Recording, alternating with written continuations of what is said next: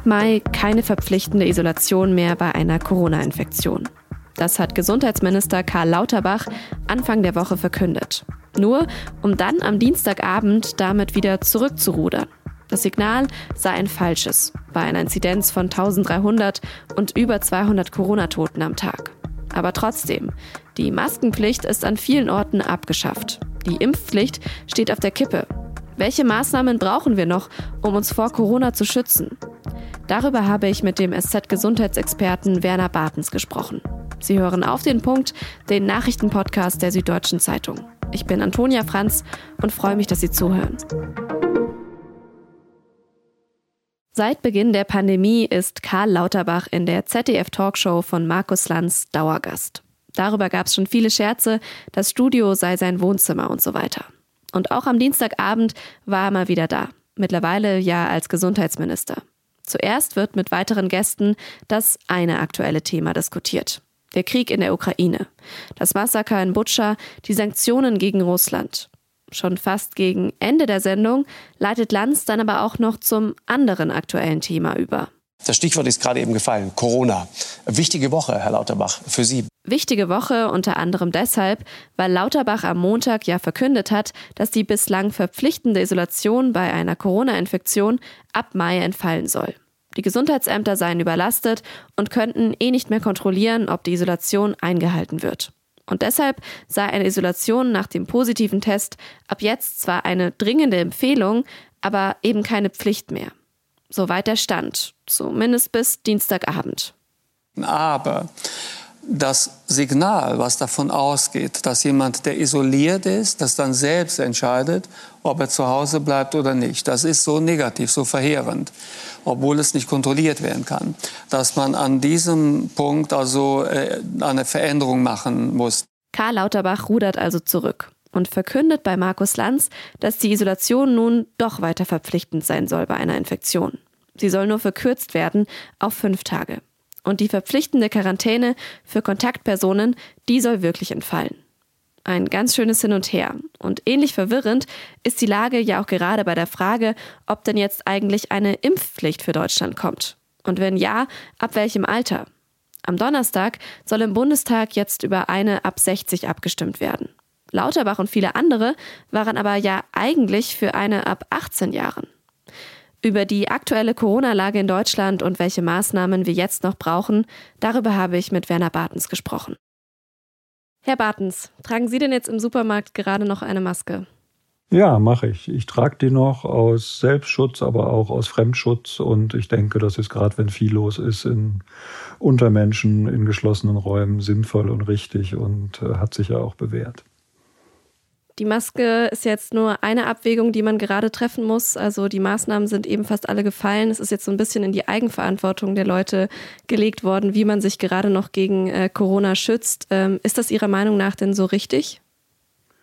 Nee, ich glaube, das ist irgendwie jetzt alles zu holter die Polter, geht viel zu schnell aufeinander. Es wird jetzt so getan, als ob die Pandemie handstreichartig jetzt beendet ist, dass man per Dekret verkündet, das war's jetzt, Schluss damit. Also die Maskenpflicht fällt eigentlich in allen Bereichen außer Altersheimen und Krankenhäusern und Pflegeheimen die Impfpflicht wurde jetzt reduziert, da dieses Vorgehen auf Impfpflicht ab 18 wurde ganz zurückgenommen. Ähm, dann hieß es, dass die Isolationsnotwendigkeit ab Mai fallen soll. Da gab es jetzt zwar wieder einen Rückzieher, aber das sind alles irgendwie sehr verheerende Signale. Und wenn man sich daran erinnert, ähm, wie viel Beschimpfungen Jens Spahn im Herbst bekommen hat, als er da diese epidemische Notlage von nationaler Tragweite auslaufen lassen wollte, obwohl sich da de facto wenig geändert hätte an den Infektionsschutzmaßnahmen, aber einfach als Signal äh, dann ist das jetzt, glaube ich, ein viel schlimmeres Signal. Also es zeigt, glaube ich, viel mehr so, die Leute haben ja die Schnauze voll, sie sind pandemiemüde, sie wollen, dass das endlich vorbei ist und dann wird das fast mit so einer Art Basta-Haltung,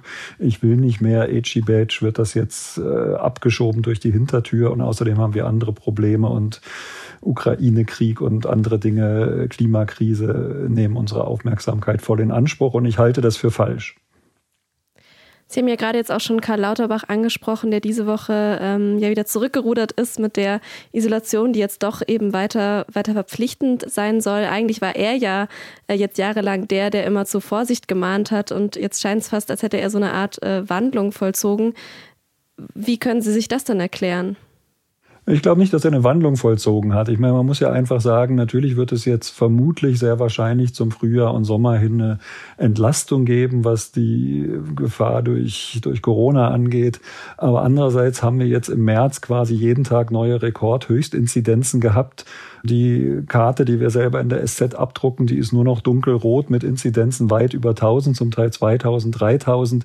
Man kommt mit den Tests gar nicht mehr hinterher. Also wir haben gerade eine sehr, sehr hohe Virenbelastung und hohe Infektionsraten. Und auch wenn Omikron milder ist, haben wir ja immer noch mehr als zwei Millionen Menschen über 60, die noch nicht geimpft sind. Und dann ist eben auch Omikron für einige von denen sehr gefährlich und potenziell lebensgefährlich. Und in seltenen Fällen kann das auch Jüngere treffen. Und ein weiterer Punkt ist, dass wenn die Inzidenz so hoch ist und wenn sich so viele Menschen anstecken, dann ist das eben ein prima Reservoir für Viren, um sich zu vermehren und damit sich Mutationen und Varianten bilden. Also Viren äh, vermehren sich ja ständig und äh, wenn sie eben andere Menschen anstecken und ähm, und das ist eben etwas, was evolutionär dann wahrscheinlicher ist, dass sich neue und potenziell eben auch gefährlichere Varianten entwickeln. Und das ist etwas, was, äh, das ist die Begründung dafür, warum ich jetzt sage, das Ganze ist nicht vorbei, auch wenn wir wahrscheinlich jetzt im Frühjahr und Sommer eine Entspannung haben. Und ich glaube, um zu der Frage konkreter zurückzukommen, das sieht Lauterbach genauso. Der liest ja die Paper und Veröffentlichungen und weiß das. Er guckt, muss eben nur auch gucken, wie er das in der Ampelkoalition hinbekommt und wie das juristisch geht. Darauf weist er ja immer wieder hin, was da die juristischen Grundlagen sind und wie das eben auch mit der FDP geht. Und da ist es leider ein ziemlicher Zickzackkurs. Und da kann man sagen, das war jetzt ein verspäteter Aprilscherz, wenn gerade so jemand, der so für Gründlichkeit und Genauigkeit und Wissenschaftlichkeit steht wie Karl Lauterbach, äh, was erklärt und dann am nächsten Tag wieder zurückrudert oder zurücknimmt, also eine 180-Grad-Wende. Man kann natürlich auch sagen, es nötigt einem Respekt ab, dass jemand so schnell dann Fehler eingesteht und da nicht rumeiert, sondern er hat ja selber wörtlich gesagt, geschrieben, äh, das war ein Fehler und das wird wieder rückgängig gemacht. Jetzt ist ja auch ein weiterer Kompromiss in der aktuellen Corona-Politik so ein bisschen diese Impfpflicht ab 60, über die ja morgen im Bundestag abgestimmt werden soll. Für wie sinnvoll halten Sie denn diese Impfpflicht ab 60? Naja, es ist klar altersabhängig die, ähm, die Gefahr, also sozusagen die Gefahr von einer Hospitalisierung, von einem schweren Verlauf oder gar von Todesfällen. Und Lauterbach selbst hat die Zahl von 90 Prozent ins Spiel gebracht, die man, also 90 Prozent der Menschen könnte man mit einer Impfung ab 60 vor schweren Verläufen schützen. Also das zeigt eben diese große Altersabhängigkeit. Insofern ist das einerseits besser als nichts, das stimmt schon, aber ich finde eben als Signal, dass Corona als Gefahr noch nicht vorbei ist und das wurde auch zuletzt immer wieder betont, dass auch die vermeintlich alte Impfung noch gegen Omikron und gegen neue Varianten zumindest einen Basisschutz bietet. Das sollte man nicht vergessen. Und deswegen hätte ich es gut gefunden, wenn man die Impfpflicht ab 18 eingeführt hätte, weil es einfach ein solidarisches Prinzip ist und weil man sagen kann, je mehr Menschen geimpft sind und wenn möglichst alle geimpft sind, dann ist das Risiko für schwere Verläufe ganz, ganz stark reduziert. Damit zirkulieren auch dann weniger Viren, weil die Ansteckungsmöglichkeit trotz Impfung weiß man ja, dass dann ähm, die Infektiosität kürzere Zeit vorher vorherrscht. Das heißt, man hätte auch dieses Thema, was ich vorhin erwähnt habe, dass also so viele Viren unterwegs sind, sich mehr vermehren können und deswegen potenziell häufiger Mutationen oder gefährliche Varianten entstehen, hätte damit auch, hätte man damit auch minimiert. Insofern hätte es gleich mehrere Gründe gegeben, um für diese Impfpflicht ab 18 zu sein. Und das ist jetzt quasi ein politisch bedingtes Zurückrudern. Aus virologischer, medizinischer Sicht finde ich das nicht sinnvoll. Viele blicken ja jetzt auch schon so ein bisschen noch besorgter auf den Herbst sozusagen, auf die, die Monate, die uns da noch bevorstehen äh, mit der Pandemie ja auch. Gibt es da denn schon konkretere Prognosen, was uns dann erwartet? Sie haben jetzt vorher auch schon angesprochen, dass natürlich auch eine neue Variante wahrscheinlich auf jeden Fall eine Möglichkeit ist, die, die wahrscheinlich sein könnte. Also ich bin wirklich kein Schwarzmaler oder mag es auch nicht, mich mit irgendwie so diesen Horrorgrusel, so den Wohligen, sich da irgendwie das auszumalen, was alles Schlimmes passieren könnte. Es ist einfach nur epidemiologische, virologische Faktum, dass eben je mehr äh, Viren unterwegs sind oder je mehr Menschen sich anstecken, desto größer die Wahrscheinlichkeit ist. Ob dann noch Omikron vorherrschend ist, ob es dann was Neues gibt, ob es dann eventuell, es kann natürlich auch was noch harmloseres sein, das würde ich mir sehr wünschen. Ähm, es kann aber natürlich auch sein, dass sich dann doch wieder irgendwie ein neues, eine neue Mutante entwickelt hat, die sowohl sehr infektiös ist als eben auch klinisch sehr gefährlich. Und das ist halt immer die schlechteste Kombination. Und dann müssen wir halt bedenken, dass wir immer noch zwei Millionen Menschen über 60 Jahren haben, die nicht geimpft sind. Und das ist ja auch der Grund, Ich, mich ärgert immer, wenn gesagt wird, ja, in anderen Ländern, die haben noch schon viel länger offen gemacht, äh, aufgemacht, die haben zum Teil eine viel höhere Impfquote, gerade in diesen höheren Altersgruppen. Das heißt also erstmal noch weiter Maske tragen und impfen lassen. Sich boostern zu lassen, sich impfen zu lassen, ist auf jeden Fall ein guter Schutz. Maske zu tragen, zumindest die nächsten vier, sechs, acht Wochen ungefähr bis Pfingsten in geschlossenen Räumen mit mehreren Menschen, halte ich für sinnvoll solange die Zahlen so hoch sind. Und dann muss man die Entwicklung abwarten und hoffen, dass sich noch einige überzeugen lassen, sich bis Herbst zu impfen und dass dann nicht alle schreien, ja, wieso hat uns keiner gewarnt und äh, das hat ja keiner kommen sehen, weil es gab genügend Stimmen, die gesagt haben, wenn wir jetzt so tun, als ob alles vorbei ist, dann wird sich das im Herbst möglicherweise rächen. Dann sage ich an der Stelle vielen Dank für das Gespräch, Herr Bartens. Ja, danke auch. Bundeskanzler Olaf Scholz hat sich am Mittwoch in einer Regierungsbefragung im Bundestag zur Situation in der Ukraine geäußert. In Butscha, einem Vorort von Kiew, waren am Wochenende hunderte Leichen entdeckt worden. Die entsetzlichen Bilder aus Butscha haben uns alle tief erschüttert. Russische Soldaten haben dort vor ihrem Rückzug ein Massaker an ukrainischen Zivilisten verübt, darunter Kinder, Frauen und alte Menschen. Die Täter und ihre Auftraggeber müssten zur Rechenschaft gezogen werden, so Scholz weiter. Die Ermordung von Zivilisten ist ein Kriegsverbrechen.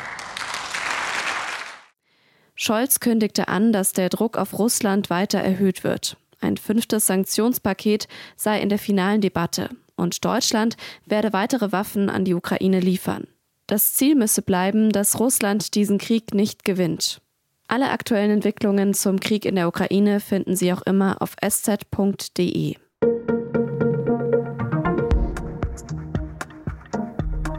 Manche Sachen, die lassen sich einfach besser mit einem Meme sagen als mit tausend Worten. Memes, die gehören inzwischen echt fast schon als fester Bestandteil zu unserer Kommunikation dazu. Wie sie aber eigentlich entstanden sind und wie man schon im 18. Jahrhundert Gemälde als Memes genutzt hat, Darum geht es in dieser Woche in unserem Podcast Geschichte Daily auf Spotify. Ich würde mich freuen, wenn Sie da mal reinhören. Ich verlinke den Podcast auch für Sie in den Show Notes. Redaktionsschluss für Auf den Punkt war 16 Uhr. Produziert hat die Sendung Jakob Arno. Vielen Dank fürs Zuhören.